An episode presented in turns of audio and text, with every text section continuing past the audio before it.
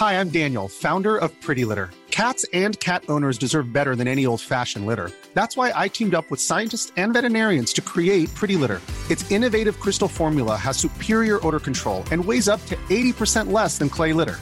Pretty Litter even monitors health by changing colors to help detect early signs of potential illness. It's the world's smartest kitty litter.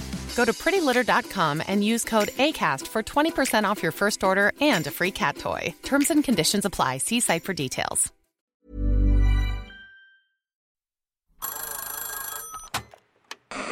Hola. Hola. Hola. Hola, hola. ¿Estás ahí? ¿Quieres saber lo que está pasando en tu país y en el mundo en pocos minutos? Te lo cuento.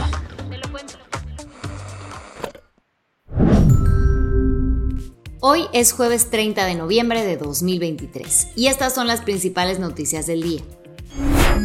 Te lo cuento. Hoy empezó la COP28 en Dubái, con todo y las acusaciones de que el host está usando la cumbre climática para vender más petróleo.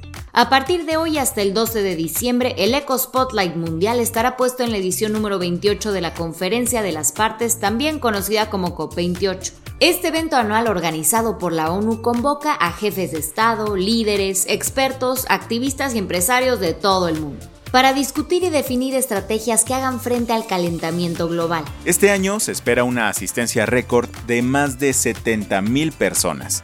Entre ellas están King Charlie de Inglaterra, el presidente Emmanuel Macron de Francia, el presidente Luis Ignacio Lula da Silva de Brasil y el primer ministro británico Rishi Sunak. Originalmente, el Papa Francisco tenía planeado lanzarse, pero tuvo que cancelar de último momento porque le dio una gripita. Joe Biden y Xi Jinping, cuyos países están entre los principales contribuyentes de gases contaminantes, decidieron quedarse en casa. ¿Algunos de los temas que saldrán a colación? Se espera que hablen de un aumento a los fondos destinados a los países en desarrollo para sobrellevar los efectos devastadores de la crisis climática y de la transición a energías limpias.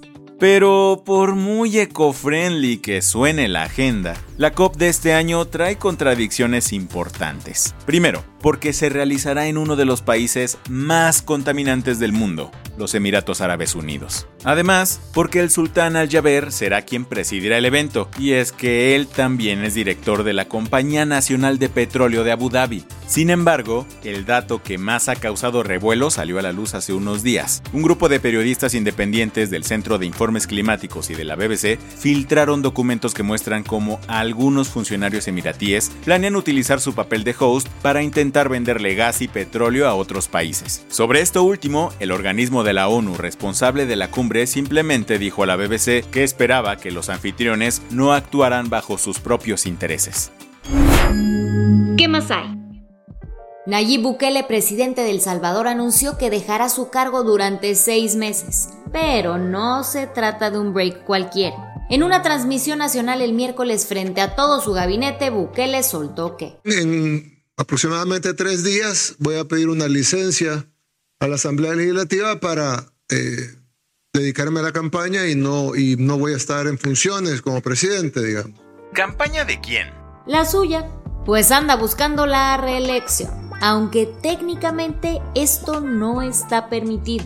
Seis artículos de la Constitución salvadoreña prohíben la reelección inmediata. Sin embargo, en 2021, la Sala de lo Constitucional de la Corte Suprema de Justicia le dio luz verde a Bukele para buscar un segundo mandato, siempre y cuando dejara el cargo seis meses antes del nuevo periodo. Aunque todavía no se sabe quién lo reemplazará durante su ausencia, Bukele dejó claro que no piensa desentenderse. En plan Big Brother dijo.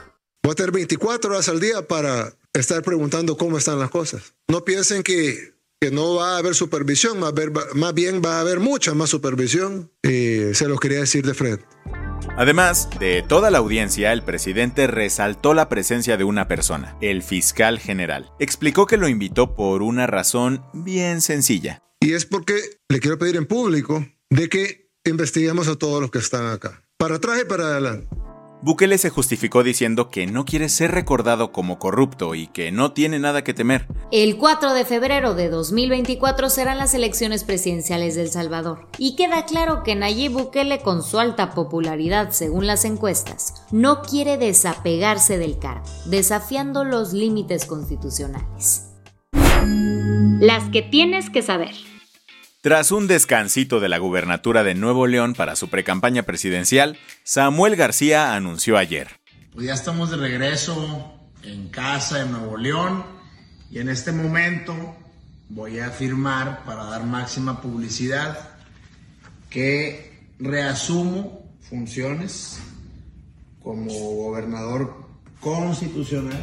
Pero solo se mantendrá en el cargo hasta el viernes antes de retomar su precampaña.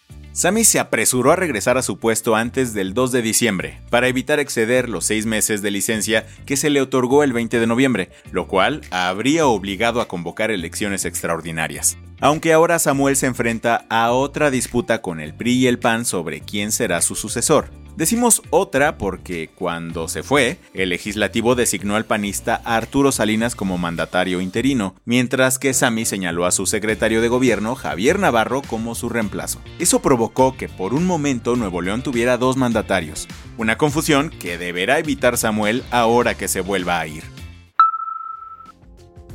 La terna propuesta por López Obrador para elegir a la nueva ministra de la Suprema Corte fue votada ayer en el Senado. Las dos neposisters Berta Alcalde y Lenia Batres, así como la consejera jurídica María Estela Ríos, se presentaron ante el Pleno. Cada una tuvo 20 minutos para exponer sus argumentos sin ser cuestionadas por los senadores. ¿Y al final qué pasó? Hubo dos rondas de votaciones para ver quién se quedaba con el puesto, pero ninguna obtuvo la mayoría que necesitaba. En ambos casos, la oposición dejó clara su postura en contra de la terna, que desde antes no tuvo reparo en demostrar su cercanía con el presidente y su cuarta transformación. Ahora, la terna se le regresará a AMLO, para que presente una nueva propuesta y se repita todo el proceso. Aunque el Mundial Femenino de Fútbol 2023 terminó en agosto, un 20% de las futbolistas que participaron aún no han recibido su pago. La FIFA había prometido premios de 30 mil a 270 mil dólares por persona, dependiendo el desempeño de cada equipo. Sin embargo, 6 de los 32 países participantes todavía no han entregado el dinero a las jugadoras debido a problemas fiscales. FIFPro, el sindicato global de futbolistas, confía en que todas recibirán su parte, pero también reveló que una de cada tres jugadoras necesita un segundo trabajo al ganar menos de 30 mil dólares al año del fútbol. Seguro tu feed de Instagram fue bombardeado ayer con todas las personas que subieron su Rap 2023 mostrando las canciones y artistas que más escucharon en el año. ¿Podrás adivinar quién fue la artista más reproducida en Spotify este año?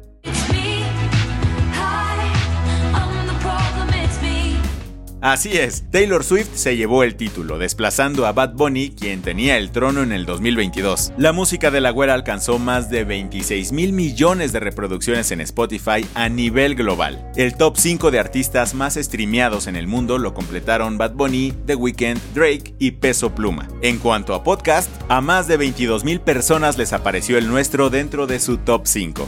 Gracias por dejarnos acompañarte en tu día a día. La del vaso medio lleno. ¿Nos creerías si te decimos que un material más pequeño que un pelo humano podría revolucionar la producción de agua potable? Pues todo apunta a que así es. Y es que en la Universidad Jalifa de los Emiratos Árabes Unidos, el investigador Hassan Arafat está desarrollando membranas de grafeno para mejorar el proceso de desalinización del agua. Esta innovación promete extender la vida de los filtros usados para hacer el agua potable reduciendo costos y el consumo energético.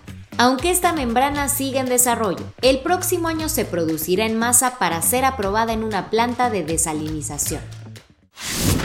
Con esto cerramos las noticias más importantes del día. Yo soy Andrea Mijares. Y yo soy Baltasar Tercero. Gracias por acompañarnos hoy en Te lo Cuento. Nos escuchamos mañana con tu nuevo shot de noticias.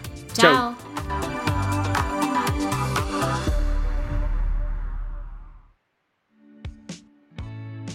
El guion de este episodio estuvo a cargo de Aisha Al-Yanabi y Lucía Corona. Paula Gándara es la editora del guion y la dirección editorial es de Sebastián Ermenger. Gelúe Santillán es la directora creativa y el diseño de sonido está a cargo de Alfredo Cruz. ¿Quieres estar al día? Nos encuentras como arroba te lo cuento en Instagram, TikTok, Snapchat y Twitter.